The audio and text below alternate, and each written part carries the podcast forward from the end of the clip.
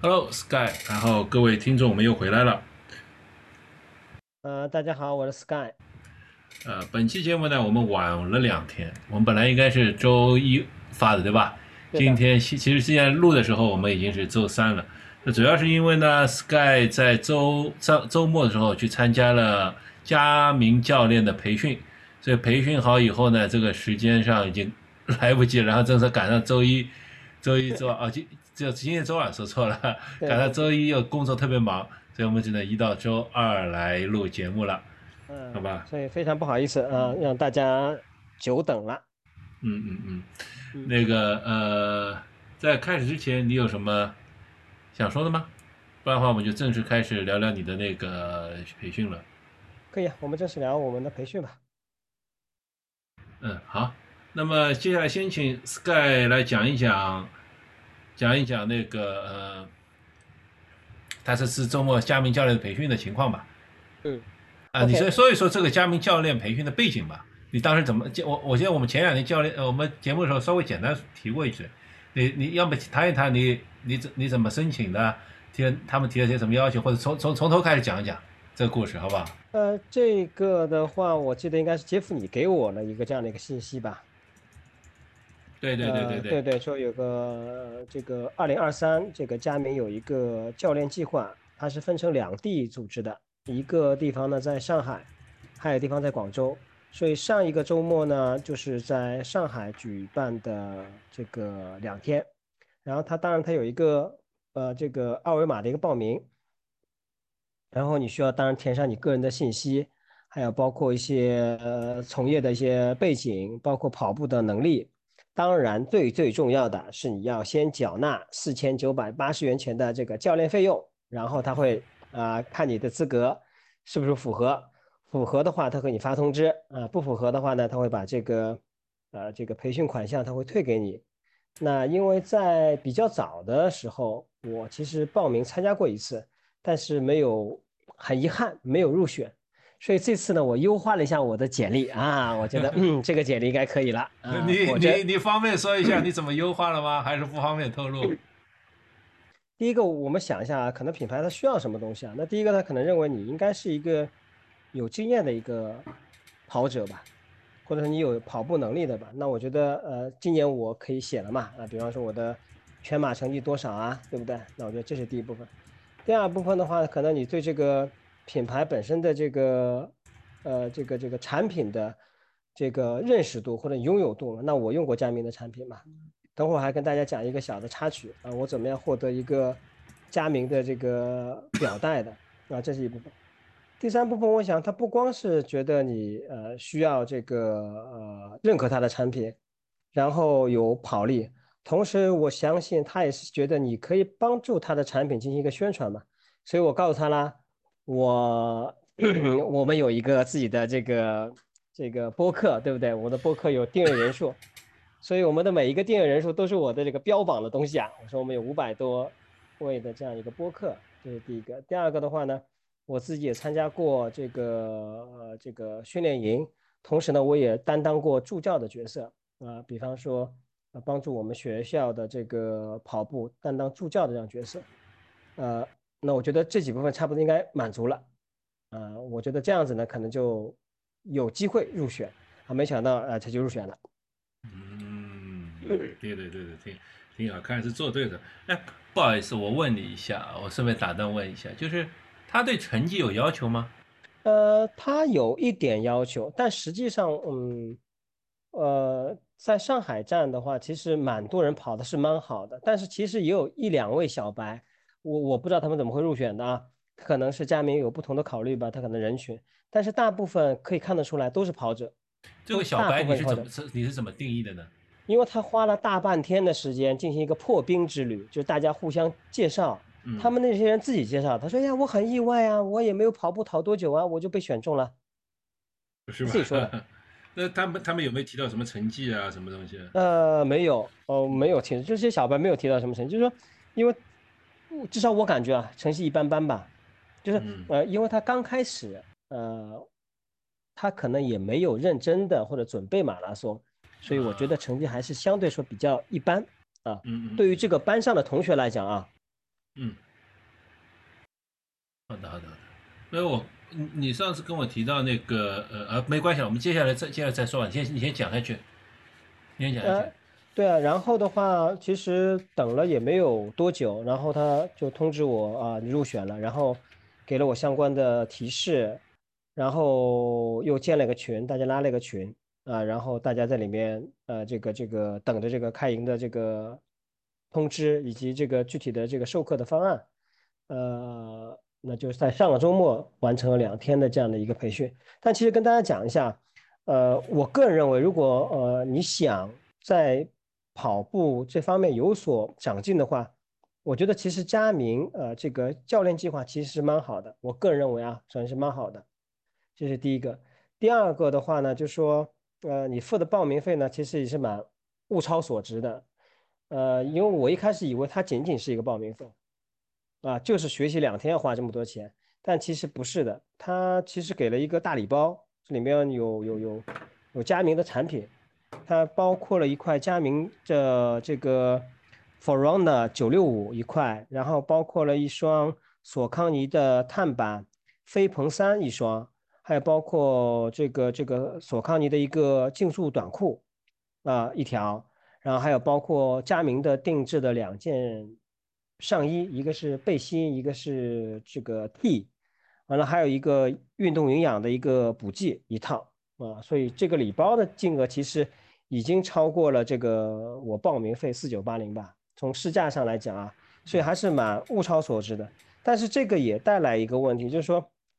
呃呃，因为我我我付我们付的钱也不完全是培训的，所以你必须要接受 品牌的这种给你不停的 理解，可以大家可以理解啊。你说这很正常，这个很正常。嗯，对，这个我也我这个我也接受，我也接受。人家肯定，人家肯定补贴了，在那个宾馆里请你们两天两天的会，然后又请吃请喝的，对吧？又请了教练来给，请了教练来，这人家肯定市场经费补贴了，对吧？对，听听品牌宣传很重要的。哎，对，那那这个这个杰，刚刚杰夫来说了，对，的确还有包括两天的自助的午餐也是免费的，然后还有一些会场的饮用的水，还有包括一些香蕉，还有一些呃这个这个这个饼干之类的东西。嗯，小食，嗯嗯，对。我知道的，我以前也在在在那宾馆办过活动，这些也不便宜的，报价还是蛮贵的，两天。啊，对对对的对的，所以说证明佳明的市场部还是非常有钱的，因为他还要请嘉宾来嘛，对不对？对，还要请嘉宾，对吧？对对对对，好，嗯，好，那那讲的差不多了接？接着接着继续讲讲你的培训的内容吧。呃，就像我刚刚跟各位介绍的，就我希望我们听众，如果你们下次有碰到佳明的这个培训计划，我希望你们大家都可以去报名。去感受一下，其实蛮好的，这个时间花的啊也是蛮值得的。但是回到这个本身这个培训内容，我说直白一点，我觉得呃，其实请的人非常不错，但是授课的时间有点仓促。我们有两个整天的进行培训，然后第一天晚上的话一直培训到八点多钟，因为它有一个十 K 的一个一个训练强度训练，然后跟它的手表搭配去使用。呃，但是其实，呃，我觉得差不多整整个接近有一天的时间，其实蛮浪费的。就是把时间加起来，一天时间蛮浪费的。那第一个，比方说，那你肯定要做开场白啊，然后因为这个班级差不多可能有五十几个还七十几位，每个要介绍一下自己。所以当把这个东西全部做好的时候，第一天的上午已经没有了。然后的话，在下午的时候呢，呃，有这个叫郑嘉轩啊，这个叫会跑的总教练。啊，他做了一个这样的一个怎么样制定训练计划的，然后我跟杰夫可以，我们大家可以稍微聊一下。啊，这部分非常好，我个人觉得非常好。其实这个他的培训内容非常棒。然后第二天的上午啊，是那个戴建松教授，他也是博士生导师，是这个无伤跑法的这个作者。呃，戴建松和这个郑嘉轩都是无伤跑者的这个书的这个作者。然后戴劲松呃教授的话，在第二天的上午做了整个的一个完整的 PPT 分析，他那 PPT 有一百多张，就是因为来不及讲嘛，时间太短了，一个上午，然后还包括整套的一个带着大家进行了一个针对跑步的一个体能的训练，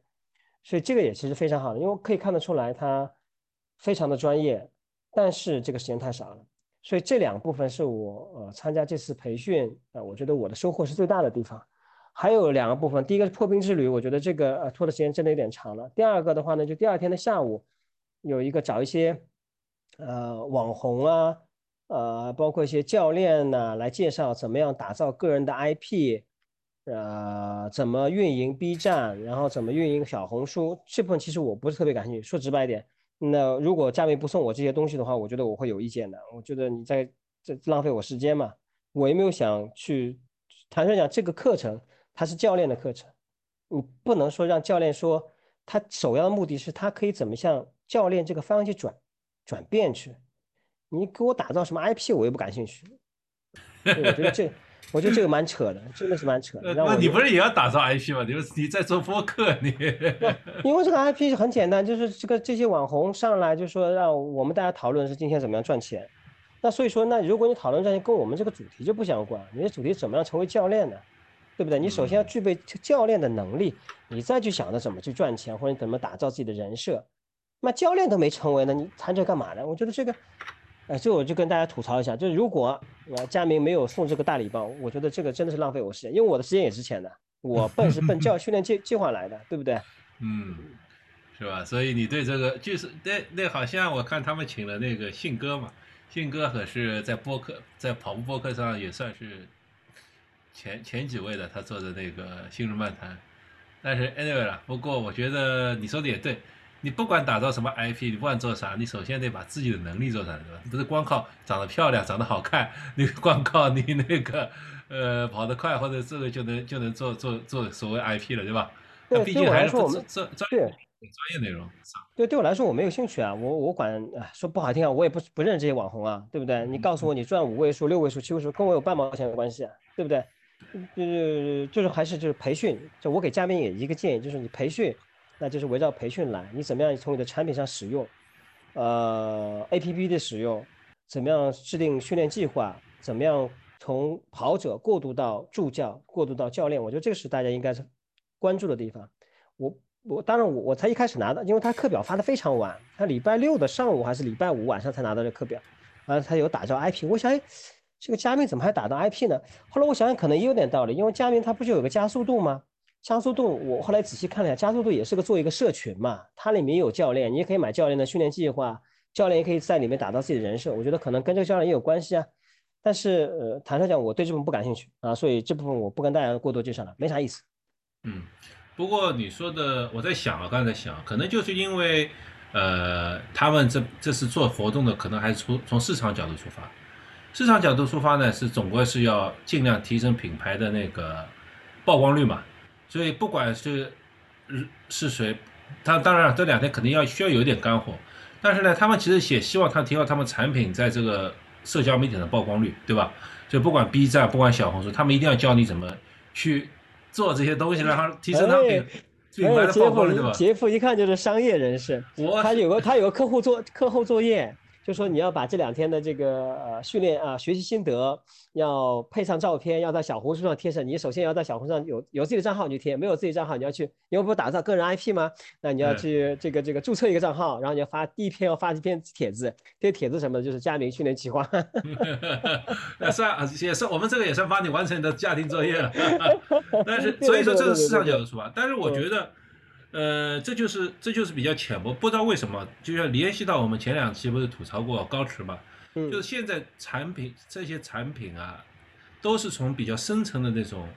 呃产品推广来进入浅层产品推广，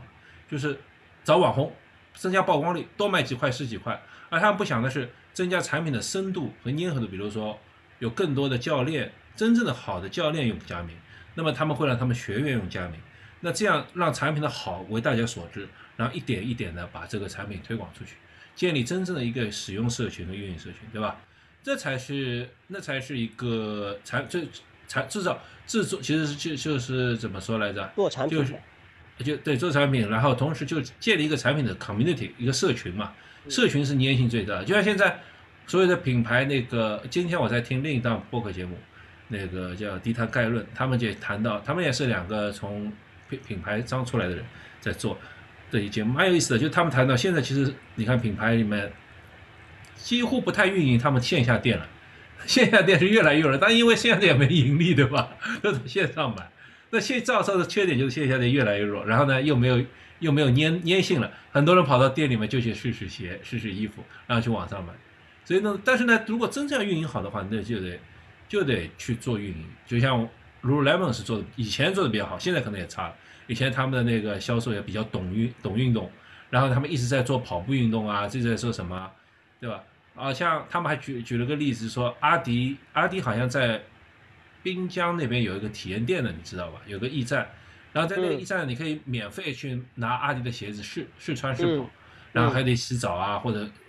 跑者驿站洗澡换有有有有有有有有有有有的对对对。然后呢，这是个挺好的计划，其实。但是，但是他纯从品牌角，就从从宣传角度来，然后又鞋合适嘛，是吧？他说，但现在阿迪阿迪做事也不靠谱啊。他现在，的就是说，现在再去的话，你就看到那些鞋试穿的鞋子破破烂烂的，然后又脏又臭，然后也没有没有最新款的。那能换几双鞋？你说能换一个品牌多少钱呢？呃，这个市场营销部，市场要要要要要找他们市场营销部了。哎，这个市场营销在做什么事情？就像我们说以前说的那个高驰，你网红人手一块。那那那，就算你拿出去给人家试，给他免费用一点，这对吧？也是，就像类似于驿站里面，这个人手一块，那多少成本出去？那如果租用的话，但但杰夫，当你这样说的时候啊，人家就会觉得你吃不到葡萄，你说葡萄酸。品牌太急功近利，现在现在品牌太急功近利。哎，我给你讲一个插曲啊，跟各位听众讲个插曲啊。这个在我们这边，我们因为我跟杰夫，我我们俩既是佳明的用户，也是高驰的用户啊。然后在这个培训会上。不有一个破冰之旅嘛？嗯，有一位男士站起来，我觉得他是来砸场子的。他站起来就说：“他说我平时都是带高驰的。”我想，我想不管怎么样，对不对？你今天是来参加佳明的这一场，对不对？那你你没有必要去介绍一个竞品的品牌嘛？对，你哎呀，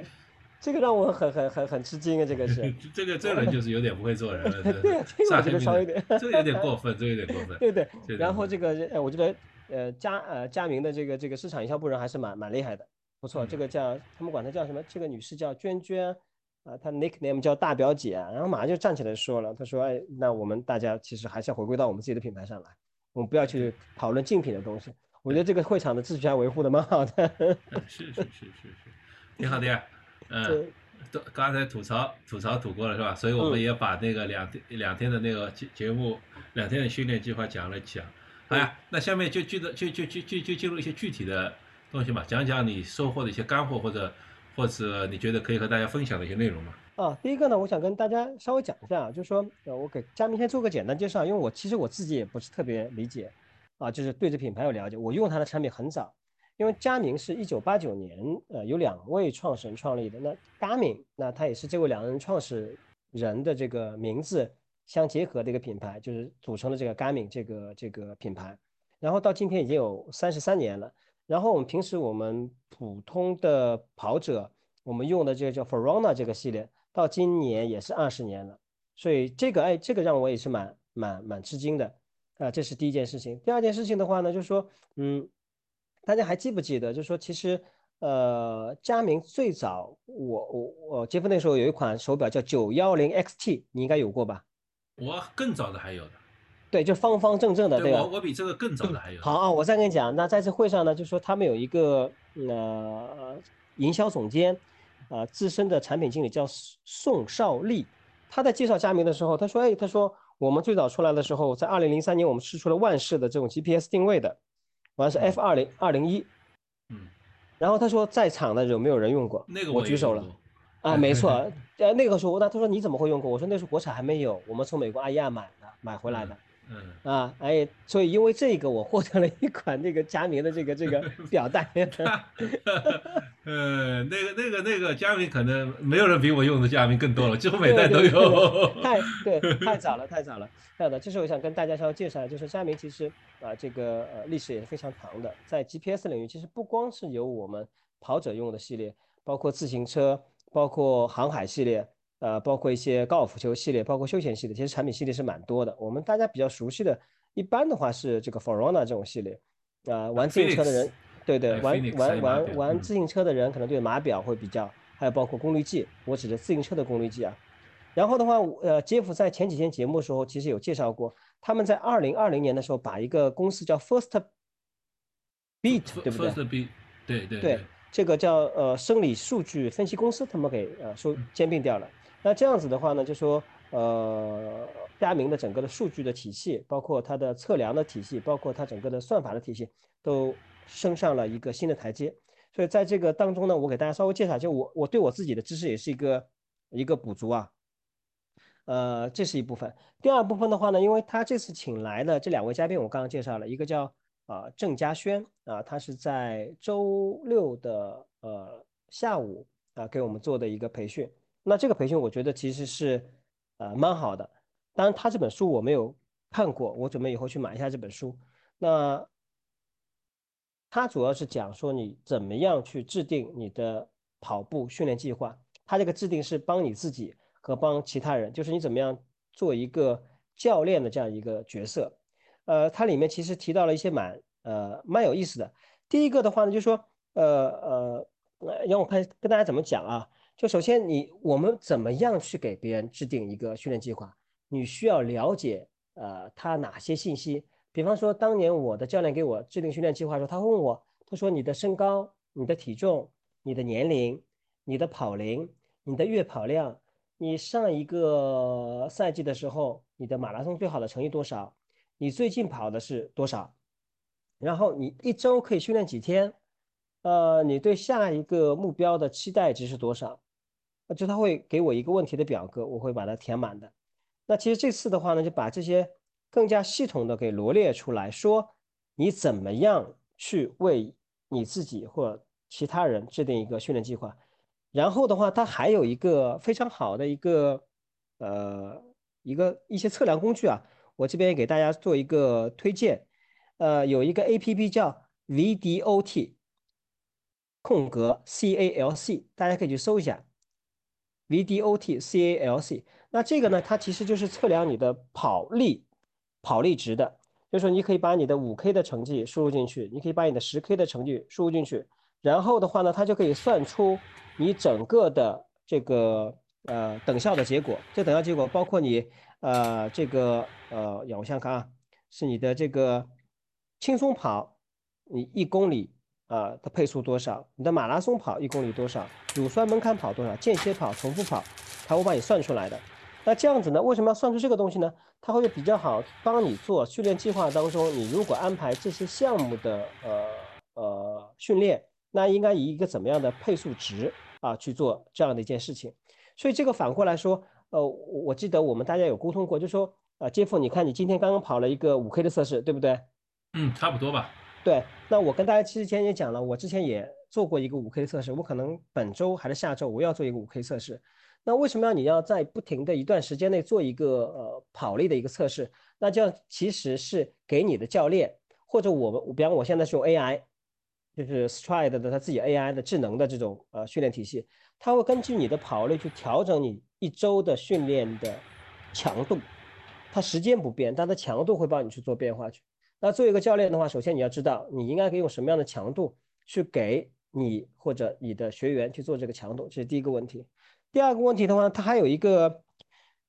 一个一个一个一个表格啊，这个表格呢，我估计可能是大数据统计出来的，就是算，就是说你跑不同公里数，比方你跑半马和马拉松。你可能有不同的一个完成的时间，比方说你的要求时间可能是呃呃，打比方说四小时完成一个马拉松，他会给你一个建议值，就是这一个月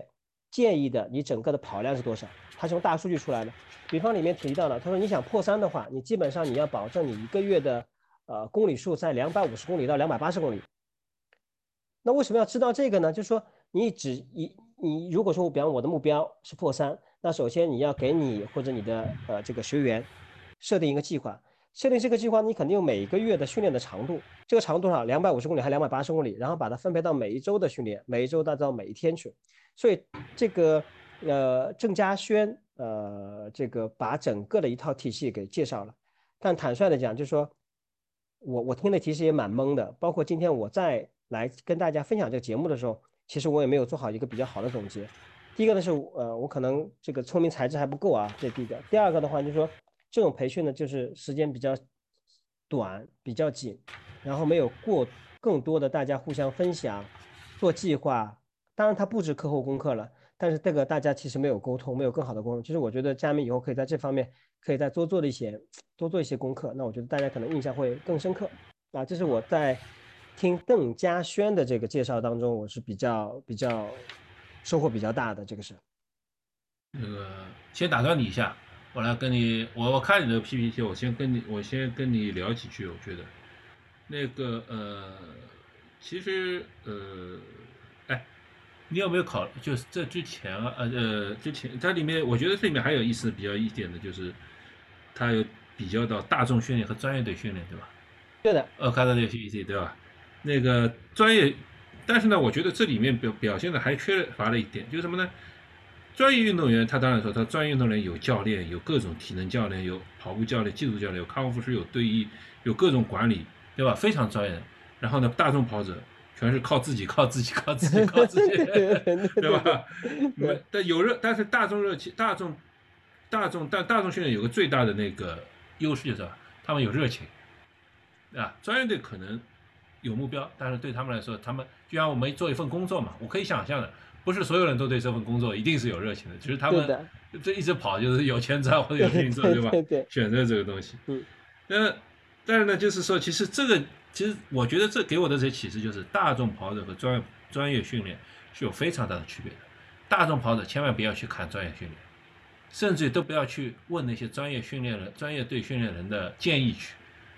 啊，我应该怎么跑？我问什么？你们两个，你们两群人是太差别太大。你要知道，首先。他的训练法是适合他的有天赋的人的，你是没天赋的，你有天赋的话，你就去做专业训练了，可以这么说，对吧？但是不是啊？但是我觉得这个就是我们认为这个是一个呃呃，我我不知道我们听众是什么样认为的啊，啊，就说嗯，其实大家更加感觉就是人会有一种慕强的心理，慕强的心理，嗯，就是说你身边可能有一个呃，假比方说我是六分配的，我可能跑个马拉松四呃四个小时的，你身边可能有个朋友可能他是三小时三十分的，你。可能会去请教他一些问题，那你觉得他比你跑得快，你也可以去请教他的问题。他也是普通的跑者，但是如果这个时候他身边出现了一个职业运动员的，或者说呃可能呃就说呃两小时三十分的，假设啊，其实你的你的注意力或者你更对这些专业的和两小时三十分的他的专业度你会更加的信赖，因为你是通过他的成绩判断说他哎说的有道理。其实其实我这就正是我我想表达的意思，什么呢？很有可能那些专业队他能跑得快，他能比你跑得好，只是因为他天赋比你好，再加上适当的训练，适合他的绝对不适合普通人。就比如说，就比如说，我知道很多专业训练队的，呃，就是比如说高桥尚子或者甚至以前呃另一个国内的马拉松跑者，他们每天的跑量就达到八十公里，不是每周啊，是每天啊，对吧？你怎么比啊？对吧？大家跟你说。像你说你跑量不够，你你你你完全反驳一定都没有。但你实际上你不可能达到这个跑量，因为这个能恢复、能跑、能耐得寂寞，这可能就是人家的天赋所在。嗯，跟没谈的。所以你然后人家说啊，你去练冲五组、六组这些东西，问题是要要非常清晰的知道，专业训专业训练、专业队训练或者那些比你跑得快很多的人，其实先天条件和后天的都可能和你差很多。就是你当然可以去请教、去问问题、去了解，所以。如果如果我觉得就大家还是记住这一点，就是我想说就是一一定要去请至少请教那些专业的教练，有认证过的教练，而不要去随便请教一个跑友，跑友不可靠的，即使专业队的跑友也不可靠的。那专业队的教练、教练、教练相对来说更可靠一点，对吧？他毕竟经过专业训练、专业培训，因为啊跑跑得快的可很可能只是天生跑得快，而不是因为他他其他他的他的能训他其他比你强。这个这是我这个这样。呃，然后一个呢，就是说，呃，我觉得可以和大家聊，就是你刚才说到那个，嗯，那个建议跑量的问题。这个东西呢，就是其实也有，也有一个点，我想，我想提出来跟大家讨论一下的，就是说，嗯，哎，或者我就问 Sky 吧，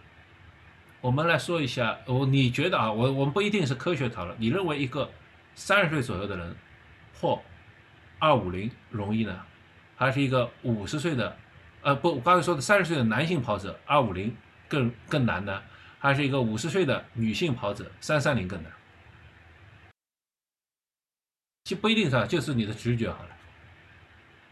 一个是女性，呃，五十50岁的女性，五十岁三三330零，对不对？一个是一个是二三十岁的男性，呃，或或二五零，二五零男，二五零男吗，不，嗯，我觉得二五零男，三三零男。但是我觉得二五零男，你可以，我大曾经做过一个，我曾经做过一个很很粗略的、很粗略的比较的，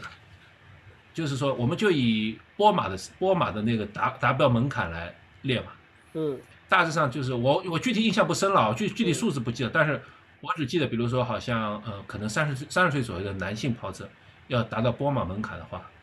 可能是三三小时左右吧，对对对，甚至更少，对吧？嗯三小时左右。而呃同样达到波马门槛，如果你是五十岁到五十五岁这个年龄段的话，可能就只需要三四零到三五零的成绩。那假设我们以波马这个达标成绩为统一平均线的话，那就说明差不多二十年的差距，就就就就你就可以就是，或者简单来说，我我我具体数字忘记了，大家可以去查一下，五十岁的男性跑三五零或者三四零或者三五零或者三四零这样的难度，就相当于三十岁的男嗯不左右的男性跑跑三零零的难度。啊，我理解你这样说的意思，我理解了。就啊以我们因为我 BQ 的这样的一个门槛，其实对，我们对，对对，我理解了。嗯因为我很难用很难用一个具体的衡量指标来衡量这个东西那我就用这个这世界上最比较公认的这个标准来比较。那嗯其实我如果按照刚才说的话，可能可能啊，我不是说我是随便说的，可能三五十岁的女性跑三三零比人难。那么嗯所以所以所以你说你说你说你说，各位各位就是就跑步是个非常个性化的东西，和它的训练强度和它的训练量和它的基础和它那些，所以我刚才提到这一点就是说，很多东西你可以参考，但是仅限于参考，大家还是要根据个人情况来做一些调整。比如，但是有个参考标准也是好的，就像心率，每个人变，我我我们节目以前反复强调过，心率是非常个性化的东西，大家一定要注意 注意，对吧？但是呢，归根结底有参考也是好的。就比如说，至少你先是跑到两百公里一小一个月，如果有机会的话，那么你对于跑三三零还是有机会，对吧？呃这个是呃我觉得说说到这个事情，就是说在这次呃培训上，我就问有有些同学，他可能参加过以前的佳明的，他们说以前佳明的培训的一个课程，一个很重要的一个内容就是测最大心率。那现在不测了吗？那现在不行，我觉得这可能太危险了，我估计是。这太危险了，这太危险，而且没有意义，没有意义。这个这个根据那个呃，根据那个呃，根据气环境啊，关于湿度啊，关于什么这个，呃，反倒是有些以前测测的是那个通过你通过你抽十几管血，然后根据你不同速度，你的血里面的那个乳酸的含量的话，来嗯确定你的乳酸阈。这个相对，但那个非常贵，而且不方便。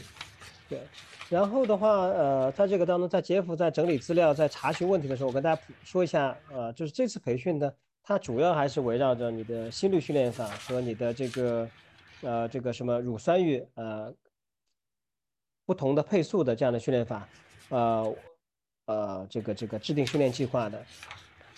呃，在培训会上，老师也说了，说其实呢，比较好的还是功率训练是比较好的。但是呢，因为功率训练呢比较有门槛，就说不像我们现在你拿一块手表，拿一块佳明的手表，拿一块苹果的手表，你出门就可以跑了。但是功率训练呢，你要重新再买一个设备，你要添置一套设备，你才可以去跑。那这样的对一个普通跑跑者来讲，你的门槛会比较高。但其实我听下来的感觉就是，认为功率训练是最科学的，目前是。嗯，是的，功率科学，功率呢相对就相相功率相对受外界环境，我最近一直在思考功率训练这个问题啊，就是我觉得功率最大的好处就是受外界变化对影响最小。就举例子，室内室外跑，我以前写过一篇文章，室内跑和室外跑，其实你看上去配一样的配速的话，室内大家都知道和室外肯定用的力气是不一样的，对吧？那么你如果训练的话，你是按照什么强度呢？心率可能也不一样。像那么，因为室内可能凉快一点，室外热一点，一个湿度高一点，室内都会对新人。那么用功率保持一下相同功率的话，那可能是比较能维持你强度好。还有的人家有说是高原跑和和平地跑，比如说你在一千米海拔左右的跑和这个，这个时候心率和那个都是影响非常大。那么功率可以，还有呢就是牵扯到就是坡度。呃，其实高驰也最近也在推出一个等强配速这种概念，对，就是利用到你的坡度啊什么，尽尽量帮助你那个确定那个。那那就像我觉得我们以前那个呃节目也讲过的，如果没有功率，如果没有那些东西呢，那尽量就是可以用大致上可以用十 K 十 K 跑的速度作为自己的乳酸阈配速来，作为乳酸阈的配速，就是如作为乳酸阈配速来确定自己的训练计划，而不是以十 K 跑的心率来作为作为那个作为那个呃门槛，作为那个就是参考指标。对的，呃，就是我刚刚跟大家也介绍过那个 A P P，大家可以根据那个 A P P 可以去输入自己的相关的数值来测试自己的跑力。就像刚刚杰夫讲的，可能按你的乳酸门槛啊是多少，乳酸门槛跑多少，间歇跑多少，大家可以看一下啊。晚上我们大家可以交流一下，就这个 A P P。嗯，然后其实就我看了你那个训练计划，它基本上还是都是按照丹尼尔斯的那个一套一套计划来理论基础来实现的。哎，杰夫你真厉害，哎，你看我这个没有跟你说，他们也说了，啊，就说这里面当然强调，就是说其实如果你想成为一名教练的话，你应该去读几本书。嗯，那丹尼尔斯的这本书，他们认为就是你必读的书目之一。呃，他们认为就是说，所有的训练或者它的基础是百变不离其宗的，它的基础的概念其实是一样的。无论我们探讨的所谓的功率训练也好，心率训练也好，或者其他的一些训练法则也好，它的整个的基础的概念是不变的，只是说哪一套会更适合你，或更适合你的学员。所以，杰夫，你刚刚没有说错，包括他们写的这些东西，做的这些东西，都是围绕这本书的。只是他们认为这本书上面有很多的东西，可能并不一定适合自己，或者并不一定适合学员，他做了一些调整和修改。是丹尼尔是因为这套比较成系统，所以呃用的蛮多的。我现在呃也很久没有去国外网站看了，就是我不知道现在新的跑步方面的理论什么，但我相信肯定应该是基于功率来的。然后我曾经看过那个呃 Jim Vance 的书，Jim Vance 是那个 Joe Friel 的徒弟，Joe Friel 是呃就是是几乎是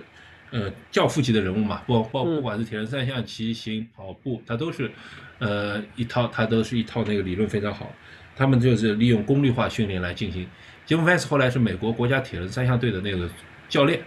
然后嗯，他那个他的他的一套就是利用功率来进行跑步训练的书，我都看过。但是我相信嘛，就像刚才我说的，大绝大部分人是没有没有那个接触到功率计或者功率计。虽然功率计现在那个佳佳明啊、高驰啊手表都内置了功率功能，但是基于功率训练可能恐怕还有。我相信，但是我相信也不远了，可能就两三年里面，可能就会推广起来了，可能推广起来的。但是这这之前嘛，就是说，但是我就很好奇一点，就是呃，其实现在国内很多人教练啊，很多人都是以丹尼尔斯套理论体系来训做训练嘛。我不知道有没有哪一个科做研究的或者体育学院的教授或者教练有没有利用这些训练出来的学员的数据啊，反推这个理论。进行是不是合适或者进行能进行那个修正嘛？这个我没看到人有人做过，但是我就非常有趣的去了解这点。因为什么呢？因为现在像国外比较有很大家都知道嘛，国外在体育研究方面是非常先进和非常完善的。比如说呃，像我知道像北欧运动员最近在国际比赛上成绩非常好。啊，我因为我关注铁人三项多哈，就跑步我先不谈。那个呃，像他们提倡的八零二零训练法，就是。就是大致上，如果大致上一周一总的训练当中，至少百分之八十是有氧跑，然后中等强度的，就是我们所谓乳酸阈的这种训练占百分之十，甚至更少。然后那个高强度的无氧的，可能呃高强度的那种接近无氧的，这个超过乳酸阈的，可能是也是百分之十，这叫八十二十，就是强度百分之二十，低强度百分有氧百分之八十。是有些更激进一点的教练，甚至于提提议到就是。强度只占到百分之十到百分之十五。那丹尼尔斯这套系统呢，我我是没有看过，但是我和 Sky 都比较研究过，是那个呃汉森兄弟的对吧？我们都研究过汉森兄弟的那个呃训练法。但汉森兄据说汉森兄弟的训练法和那个丹尼尔斯的训练法也是同出一脉的，同出一脉的，就是呃那个。那都没关系啊，就是，但是我只是并不说这个训练法不好啊，毕竟不管怎么样都训练那么多人，我只是很好奇有没有人利用实验或利用研究方式。用这训练法来反推出这个训练法的有效性，或者是不是还有还因为我每次都看到他的那个都很都有一种好有一种怎么说啊一种好奇感，就是他这种百分之几十的心率，百分之几十的心率，百分之七十、百分之八十，这种欲他怎么定出来的？他怎么定出来的？对吧？呃，我我想起来了，嗯，我我之前看了一本书，还看了资料，就说呃这个呃，因为我们呃不知道大家有没有注意到，就是你身边如果有女性跑者的话，你会发现女性的跑者她天生的心率就会非常高。所以它其实不太适用于说这个这个什么叫二百二十减去年龄，或者说这个 M F 呃幺八零的这个跑法的，因为它可能一跑出去，它的心率就已经开始爆表了。就从你的角度来讲，它心率可能已经爆表了。它可能稍微跑了快一点，它心率就一百七、一百八了。嗯，呃，后来的话，如果我没有记错的话，他说了，就是呃说这个，就说他之前基于这个心率是 M A F 幺八零这个心率，它是基于百呃是。西方男性的这个心率的这个标准的来去制定的，所以以前我也曾经很很诧异过，就是为什么如果把这个推荐给我女性的朋友说，哎，你你把这个去减年龄，然后你去跑，然后设定不同的区间的这个心率，呃配速，你我会发现他们基本完全达不到，就是就是他的心率就是就是特别的高，所以大家可以去看一下去，就是我就回应一下杰夫刚刚他说的这个情况。就是的，你就说这个男性和女性不同，甚至我们可能因为我们是亚洲人，跟欧美人可能这个心率又不同，所以这个还是个性化蛮强的，个性化蛮强。这个，有你想嘛？我想嘛，就是说，就算是它是很科学的，但它也是基于一定的那个呃人群，然后拟合曲线建立模型。这个毕竟还是平滑了很多曲线嘛。如果大家大家都学过统计学，对吧？人人的个性化还是统计学其实对个体是不是很有效？那 anyway，就像我前面也反复强调过的，有一个参照系统总比没有参照系统好，对吧？但是但是呢，最近我也在，我就在瞎跑，我最近在瞎跑，没有跟着系系列化跑。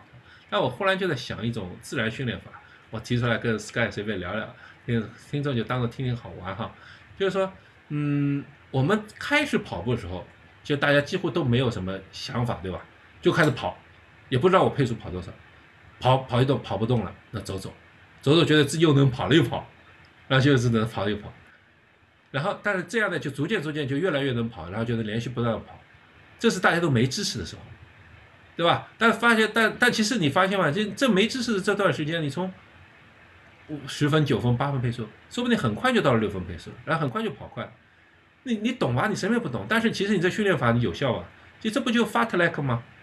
对吧？就是跑一段休息的，跑一段休息的，就是那其其实越到后面知识越多，反倒很多人越来越不敢跑。比如说我配速，哎呦，我的我的 T 跑配速多少？我的马配多少？我要严格按照这配速，超过一秒钟，哎呦，我天，我天哪，我今天崩溃了。有些人说，哎呀，我错过一个强度，我崩溃了，我这个肯定肯定错过目标了。不要这个样子。其实你想想，当时你想啥屁也不懂的时候，你其实提升也蛮快的。所以就就这样跑，或者或者我们野蛮一点，就这样。你按照你想跑的你就去跑，跑了都跑不动了，走一段，然后再跑，再走一段。其实说不定你就慢慢慢慢跑到你要跑的了，对吧？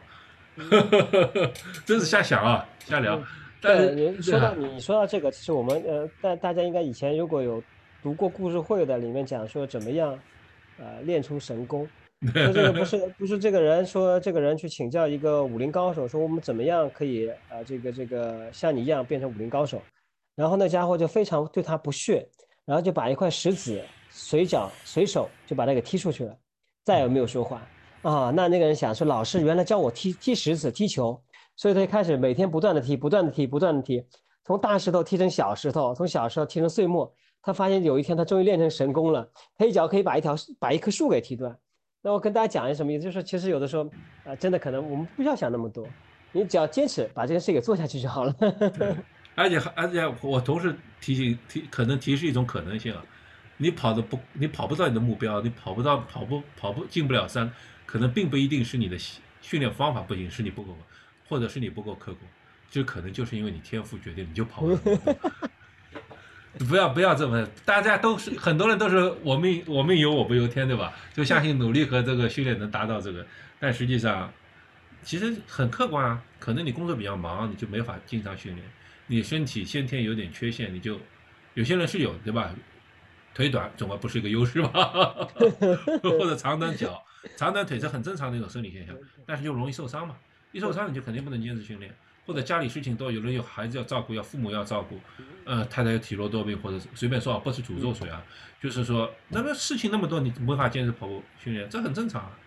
所以不要想太多。先跑跑，争争取这段快乐。这我们又开始瞎侃了，我们又开始给大家松劲，不是在鼓劲了。我们这个节 节目又要少了很多听众了。我跟你说，我们从来不是说啊，你一定行的，你只要坚持训练就可以。嗯，好的。然后呃，我回到刚才我们下聊之前，就是说，啊，有时候我很很好奇的，就是说关于比如说 VO2 max，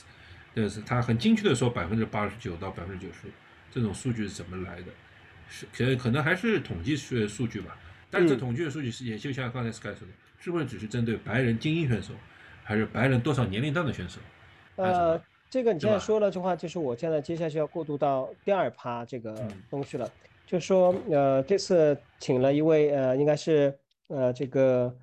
戴建松，嗯呃教授啊他在周日的上午呃做了这个一个呃讲座，呃他是南京体育学院的。运动健康学院副教授啊，硕士生导师，他也是这个田协跑步指导员啊，考评员。他原来是跟了专业队跟了很久啊，然后来到这个啊自己做又做学术方面的东西。啊，这堂课其实我觉得我听下来其实是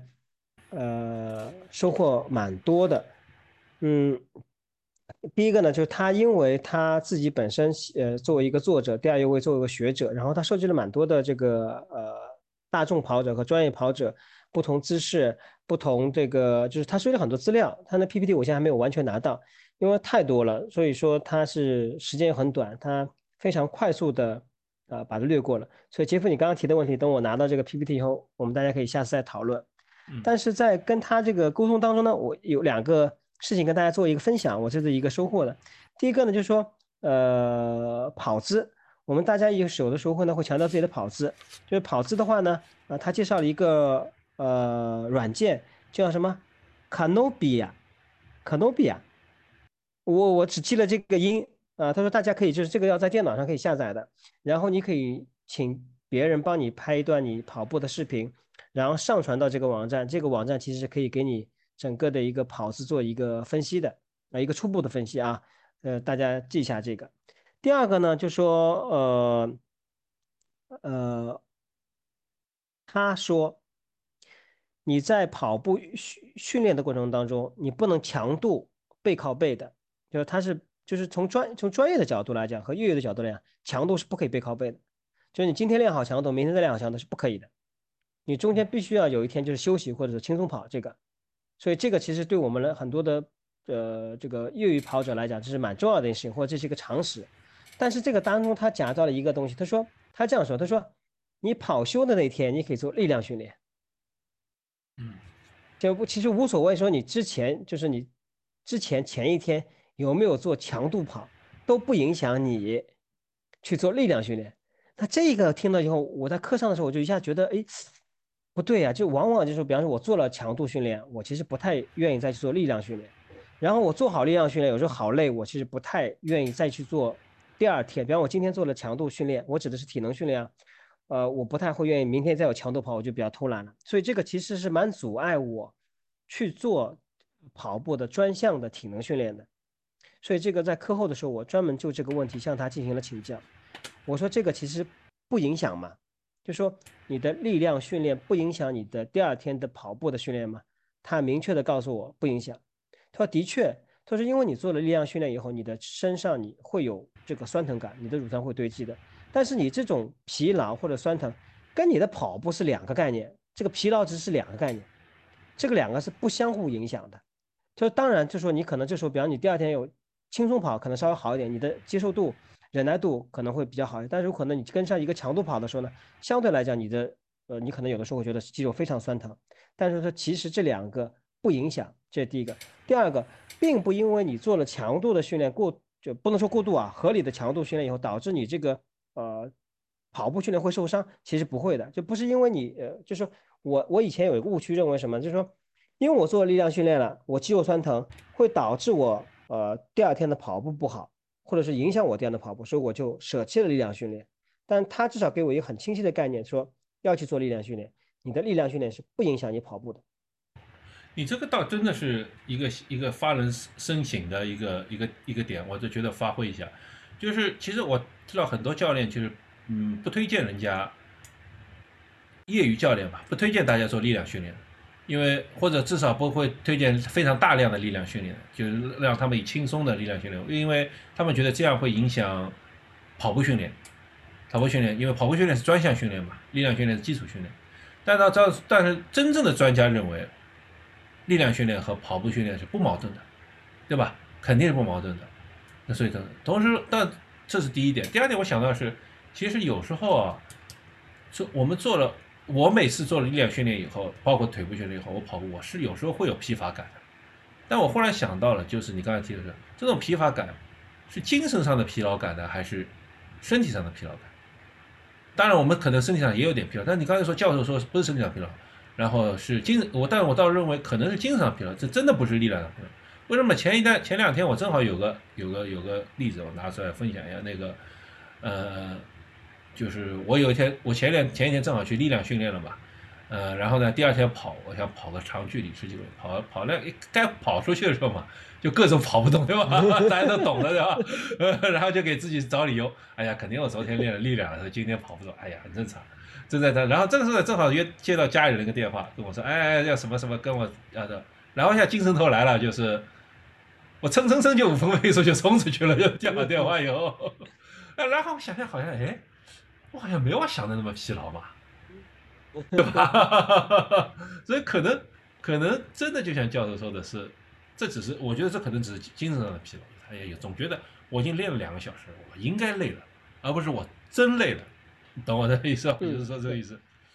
然后的话呢，这个呃力量训练的话，就是如果我们作为一名跑者，呃，其实要其实现在有很多视频，呃，我们大家要做的是针对跑步的力量训练啊，就大家可以看很多，就说呃，比方说一些跑步的动作分解啊，啊，单腿硬拉啊，就是不是我不知道这个词我用的对不对啊，单腿的这种啊，对不对啊？包括你，他其实也说了，他不建议做这个这个什么叫平板支撑的。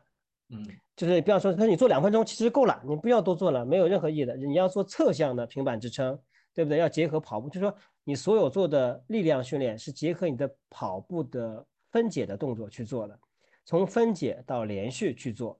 这样子的话呢，会提升你的整个的跑步的一个呃效率，包括跑步你的力量的支撑。所以，我跟大家说一下，这个力量训练是指你针对你的跑步动作的专项的力量的训练。它主要是围绕着你跑步动作分解连贯的去做，啊，它不太强调就说那个什么，啊，就说你这个这个这个，啊，我刚刚怎么说？就说，比方说俯，呃，这个这个叫什么平板支撑，他觉得没有必要了，你做两分钟就 OK 了，这个动作结束了。你应该练的应该是侧平板支撑，你应该去练的，啊，你的这个这个这个，呃，包括一些什么东西啊？他跟我说了蛮多的，等我下次总结好，我跟大家再分享一部分。就在这节课上，我觉得知识量是非常大的，而我也觉得是培训非常好的。然后他带我们做了整整一个小时的这个专项训练，我做好了以后，我那天跟杰夫在聊，我去上洗手间，我觉得让我回想起我很多很多年前跑好全马的这种感觉，就是我蹲下去我都觉得我的腿好酸好酸，我从来没有这么酸过，看吧？所以虽然你是一个精英跑者，但其实，在在真正的这些，就是或者换句话说，如果这些训练你做好了。说你的跑跑的能力还会上一个台阶，没错，没错，没错，对吧？对，我是相信这一点，我是相信这点。所以就跟大家沟通一下，就是说，呃，当然跑步呃呃非常重要，嗯，但是呢，跑步的专业性也非常重要。所以希望大家呢，就是说，你现在如果你碰到瓶颈了，呃，那我觉得你可以先做一些力量训练，可能坚持做一段时间，可以看一下，我觉得还是对，呃，自己会非常有帮助的。呃，当然，教授也说了一个很重要一点，就是其实你的专项训练做好了以后，你其实最大的是避免了受伤，啊，这个也强调了，就是说你很多受伤的原因是因为，就是我跟杰夫在之前的频道里面我们也说过，就是你的肌肉强度不够啊，所以你把力量训练训练好了以后，其实会避免你在跑步当中的这个受伤这种情况的。对，把短短板补强了嘛？对对对，薄弱环节补强了。嗯嗯。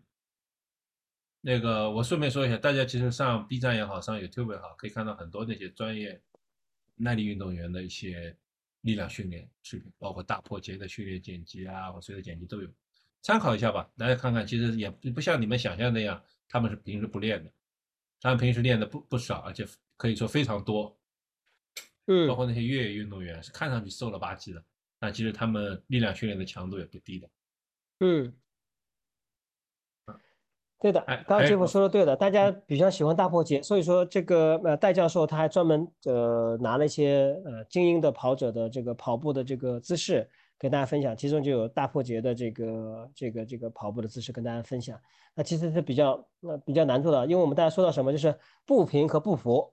嗯，对不对？我们大家很多人强调说你的呃步频，比方说在一百八呃到一百九，那你如果你说你再提升什么呢？就说其实我们亚洲的整个的运动员，你的步频是比较快的。亚洲人腿短嘛，哎，腿短就 所以但是你的步幅呢是不够长的。但是他也说了，你刚刚说你说哎，我们刚刚说到这里啊，基普乔格呃已经是第五次呃这个取得了这个柏林马拉松的这个呃这个冠军。基普乔格身高只有一米六八。但他的步幅好像是一米九还两米一，我忘记了。那步幅。对，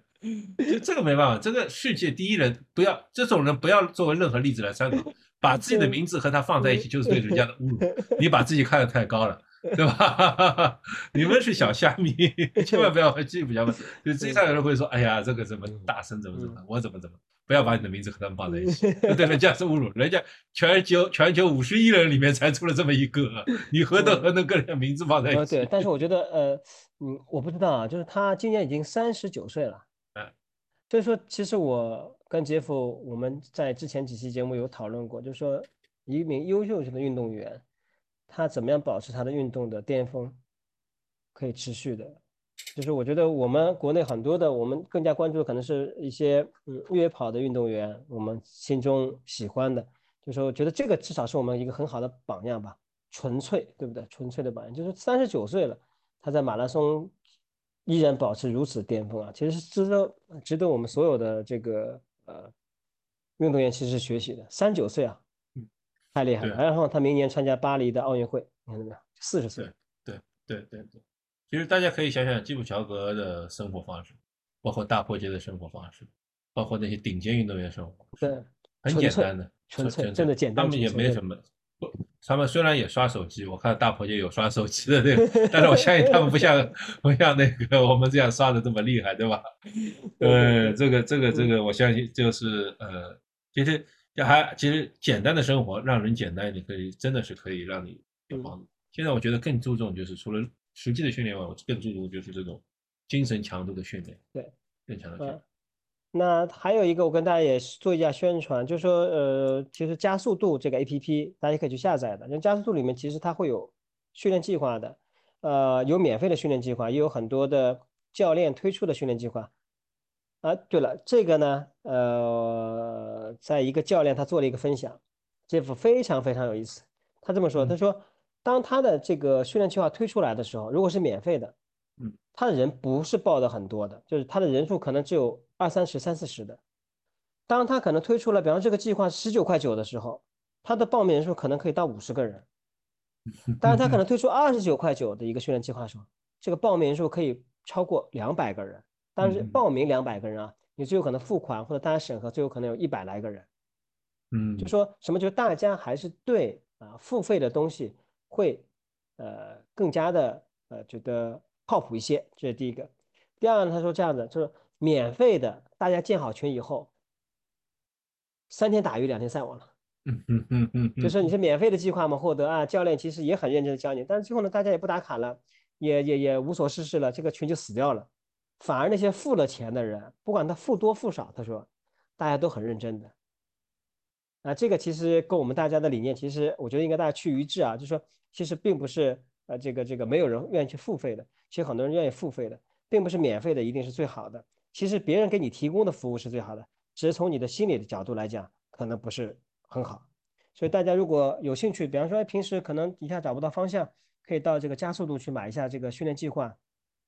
然后他们有群，然后你也可以在这群里面去去呃大家聊一聊，讨论一下。这是我第一次跟大家说的。第二个，我终于。听到了这样一枚消息，说我们的国产教练一个月两千五百元钱，教练费用，就是请他给你 比他给你定计划是吧？对对对，那你看，他可以制定十九块九的这嗯个计划，他也可以制定二十九块九券，然后他可以一对一的两千五百块钱一个月。我听了以嗯后，我的耳朵马上竖起来，我第一反应说：哇，付钱这位大哥好有钱，我天呐！然后他说这位大哥一年付给他三万块钱，说嗯你就帮我每个月制定训练计划就好了。挺好呀，这个这个其实我倒觉得这个挺好，就是说国产教国内教练并不一定比会需要就比国外教练便宜，对吧？对，但如果他我这他推人家有人认可他这价格，就是对对，我是真的跟大家讲，就说哎呀，说到这个时候，我觉得哎，我觉得第一个啊、也是打也打破了我的一种认识啊，就是我的一种无知的认识啊。我觉得那怎么会有这么贵的这个教练费用？我觉得我自己付的教练费已经够贵的了，但还是有更贵的这个教练费用。第二，就刚杰夫讲，就是说，当然我们我我个人也觉得这是好事情。如果你有真的有能力可以帮助别人的话，那我觉得这是这个钱付的值得的。呃，还有一个就是，我希望我们国内教练真的是可以好好的、好好的再提升一下自己的水平。我指的水平不是你跑步的水平啊，就跑步好的教练往往都是大腹便便的啊。跑步好的 跑步好的教练基本上都是大腹便便的，这个其实是没错。对呀、这个其基普乔格。的教练就是大腹便，当然人家也是以前的专专业队教练啊，不是专业运动员，就是他不运动了以后啊。就是就是我我前我前一段时间也在翻一本书嘛，就是就是说，呃，人家说就是肯尼亚还是埃塞俄比亚那边那个最好的一个跑步教练，就他带出的跑步成绩最好的人，他原来是个足球教练。对，反倒这这是最好的人。其实哎呃，你说的这个东西，我们以后可以推荐大家可以看几部电影。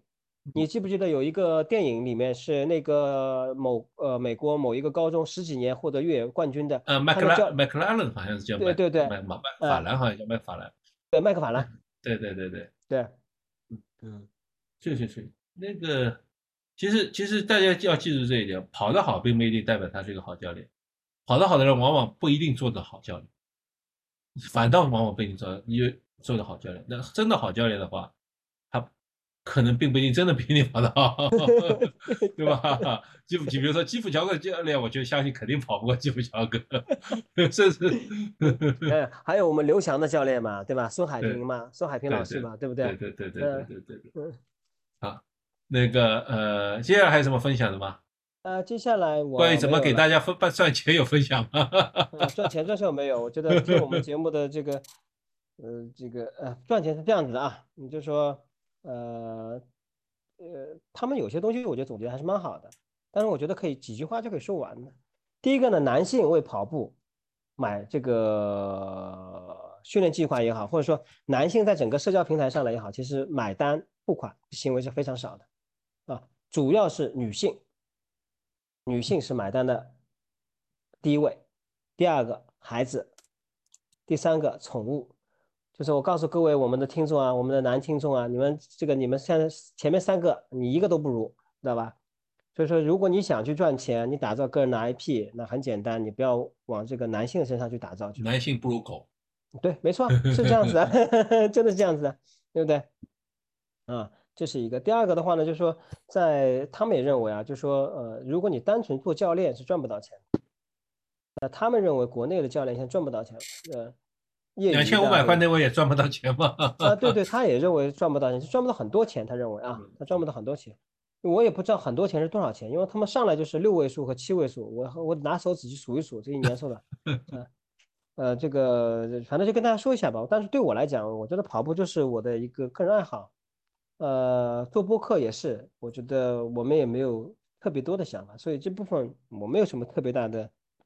感觉。但是杰夫他有一点，他是这样说，他说，呃，要保持一种敏感性。嗯啊，我觉得这点我们俩都具备的。第二个呢，就是我跟大家一起分享，我跟杰斐大分享，就是保证着一定的钝感。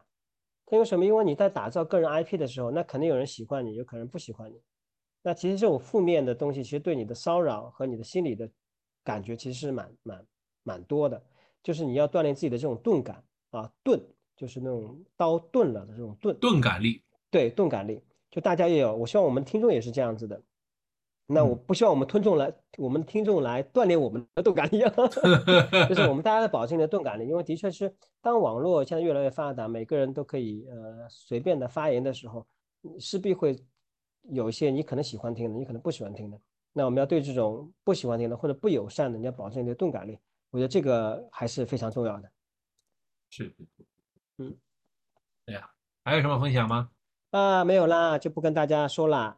嗯，哎呀，就是我们先简简呃，Sky 同事先简单的给大家聊了聊，就分享了一些那个嘉宾的那些东西吧。然后我觉得各位听众如果有什么问题或者听了当中有什么想呃有什么问题的话，都是可以留言跟我们交流。我们不管是在留言里跟大家交流，还是节目到时候批出一块时间来跟大家交流，都是可以的，对吧？佳明嘛，不管怎么样，他的那个数据也好，他的整个东西也好，都是蛮不错。大家有兴趣还可以试试佳明的佳明的 AI 教练。那个佳明不是，如果大家打开跑步的时候，他会给你一个建议的嘛？今天做什么训练，明天做什么训练。然后呢，我曾恰好曾经也看到过一篇文章，好像是《纽约时报》还是哪边，他说有一个人，有一个跑者，他就试着跟着佳明的训练训练，训练一个月，他觉得也不错。也不错，也其实还挺好的，就是，呃，然后呢，他也告诉他，就是说他试了一个月了，他说意思是就是说，如果实际试的时间越长，佳明越了解你，给你推荐的训练可能就会越适合你。嗯，对的，因为这个我也跟大家讲一下，就说我们戴手表的话，它实际上现在手表都是一个信息收集的一个功能，就是你一定要经常佩戴，呃，哪怕二十四小时佩戴也好，就是现在都是大数据，然后它有数据模型可以算出来。然后你的身体恢复情况啊，你的跑力的情况啊，包括相关的。因为这次的话，我戴教授也说了，就他其实也做了很多的模型，他也对佳明的数据模型进行了一些复核，他觉得做的也是非常的好。当然，他也提出了某些值或者某一些的呃区间，他认为可能这个地方是不是稍微逊色一些，或者这地方可能他觉得这个模型可能有有一点点小的问题，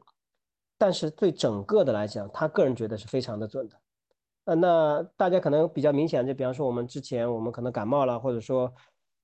我们阳掉了，大家可以看一下你整个的 HRV 的这个指数的，包括你的健康恢复指数的。如果那个时候你有戴这个智能手表的话，其实它是可以比较好的呃测量出来的。嗯，啊，提示大家了，是好的。嗯嗯，因为本来呢这期是想讲铁三的，继续因为尝试到了一。那正好 Sky 做了那个培训嘛，就赶快跟大家培训，给大家分享一些一些新鲜出炉的内容。那个，那么接下来就有个考验给你了，Sky。那个离上马还有两个月了，你来给我出一个救急计划吧，怎么帮我再提升一下？可以的，可以的。听这么听这么热切，希望我们两个人。把自己把自己给训练一下，然后 然后体现我们的专业性的。我在拼命跑最近。OK OK OK，连舍不得用的碳板鞋都穿上。可以可以，给我点时间，我到时候对你进行一个访谈，我们看看呀，可不可以做？好的好的好的，好不好？好，好，好，那今天先这样。好，谢谢各位听众。谢谢各位听众，再见。再见，哎。